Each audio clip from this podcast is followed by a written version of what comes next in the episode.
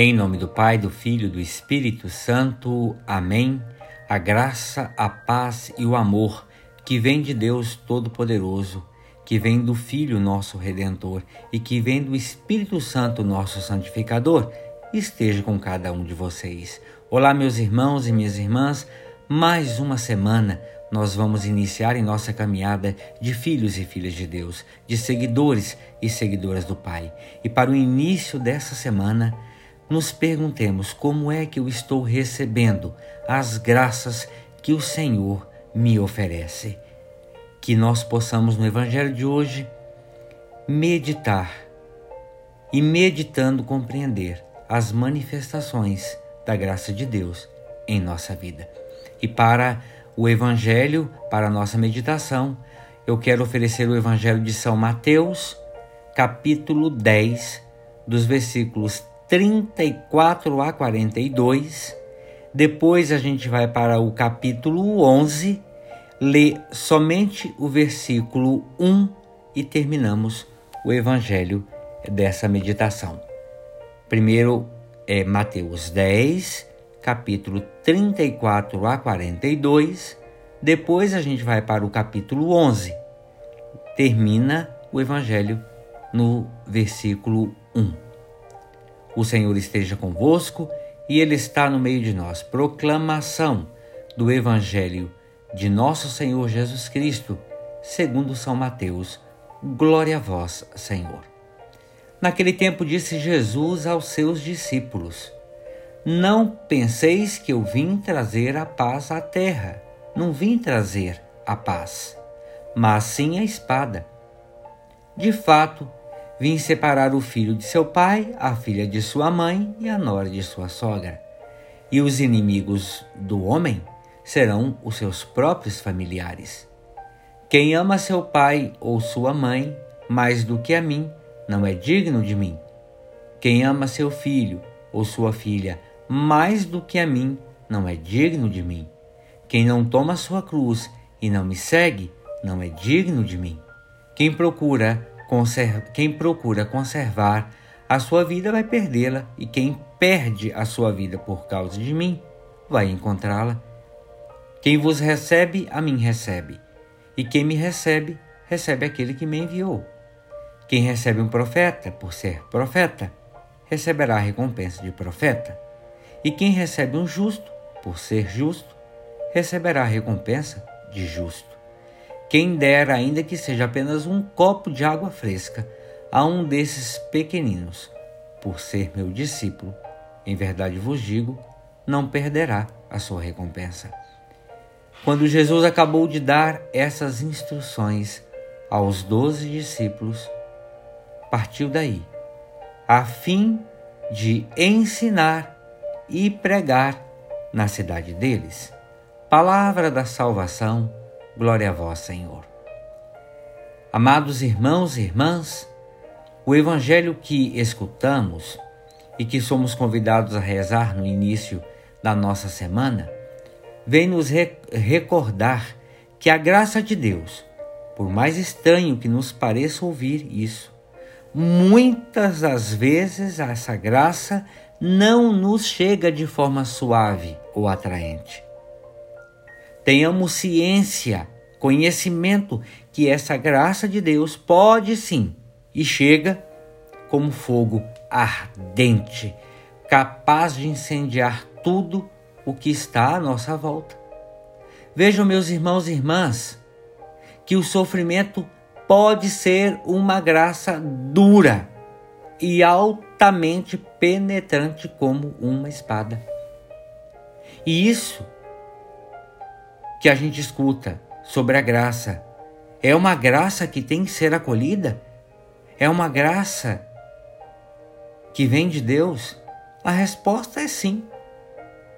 E sendo sim a resposta, nós devemos acolher e reconhecer essa graça e não temer a sua origem. Se nós olharmos bem e de modo muito atento aos grandes movimentos de Deus na história, veremos que nós não precisamos ter medo de uma graça que vem como faca espada afiada. Por quê? Porque essa graça, este tipo de graça, essa manifestação já mudou a vida de muitos irmãos e irmãs que passaram pelo sofrimento e pela dor. Um caso concreto disso, Inácio de Loyola. O que seria de Santo Inácio se a perna deste homem não tivesse sido atingida de forma dura e estraçalhante na Batalha de Pamplona? Para quem não conhece, depois coloca lá a vida de Santo Inácio que vocês vão ver o que eu estou falando. Inácio é derrubado por uma bala.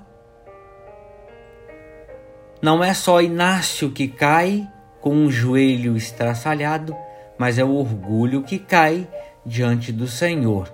E dali para frente, Deus cuida de forma muito atenciosa de Santo Inácio.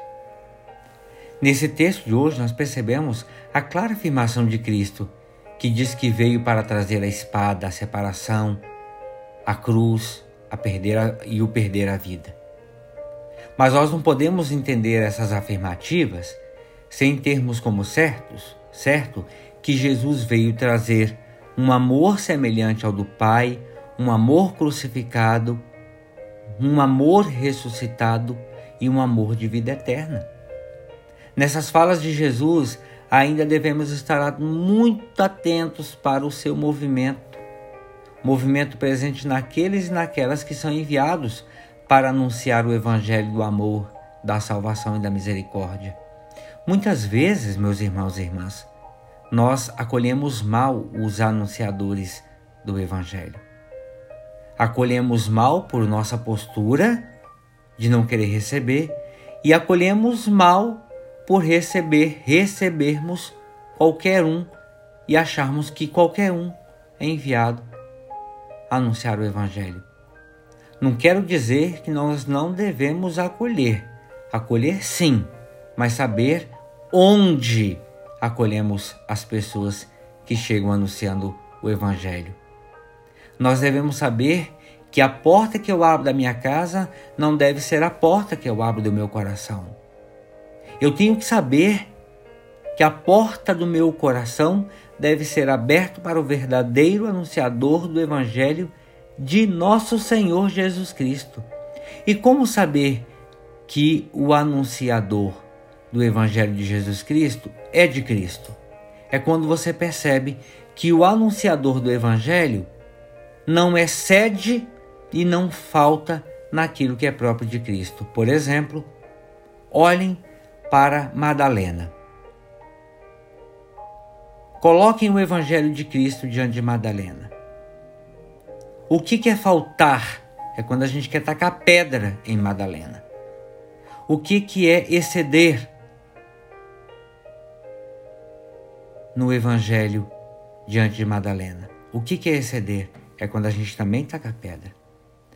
Faltar diante de Madalena é achar que está tudo certo. Exceder é também achar que Madalena errou, mas aqueles que estavam com Madalena não errou. O Evangelho de Cristo é justo. É o Evangelho da eterna misericórdia. E misericórdia é falar do que é errado, corrigir sem atentar contra a vida daquele que está errando. Porque a gente não vai matar o pecado matando o pecador. A gente vai matar o pecador sem matar o pecado. Meus irmãos, irmãs, acolher os enviados de Cristo é possibilitar que Cristo e o Pai façam morada em nós, como disse São João no capítulo 14, 23 é fazer morada em nós.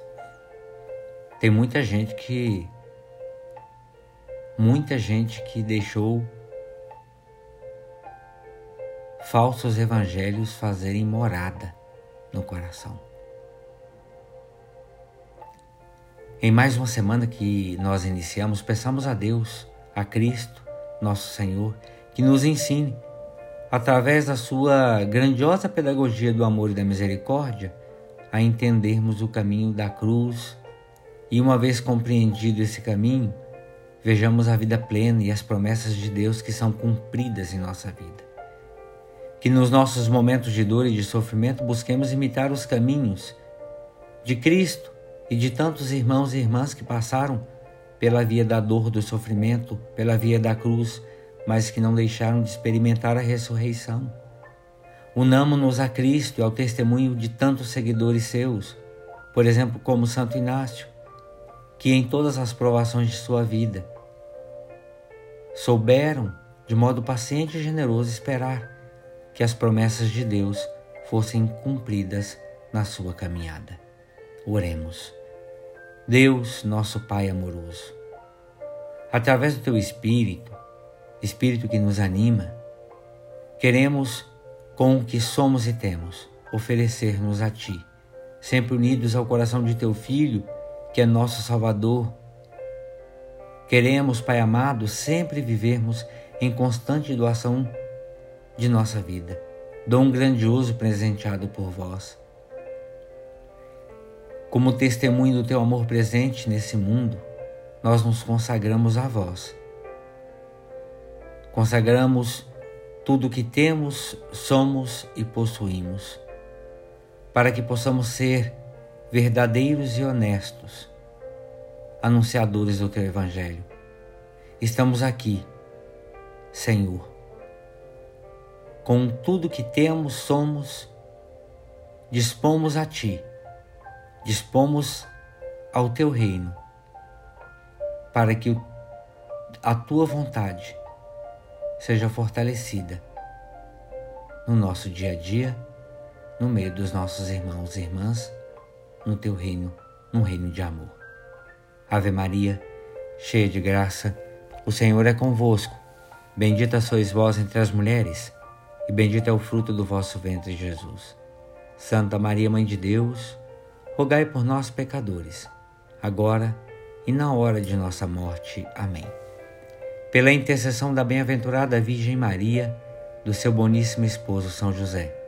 Desça sobre cada um de vós a paz e a graça que vem de Deus Todo-Poderoso. Deste Deus, Pai, Filho e Espírito Santo. Amém. Meus irmãos, minhas irmãs, tenham todos uma excelente semana. Fiquem com Deus.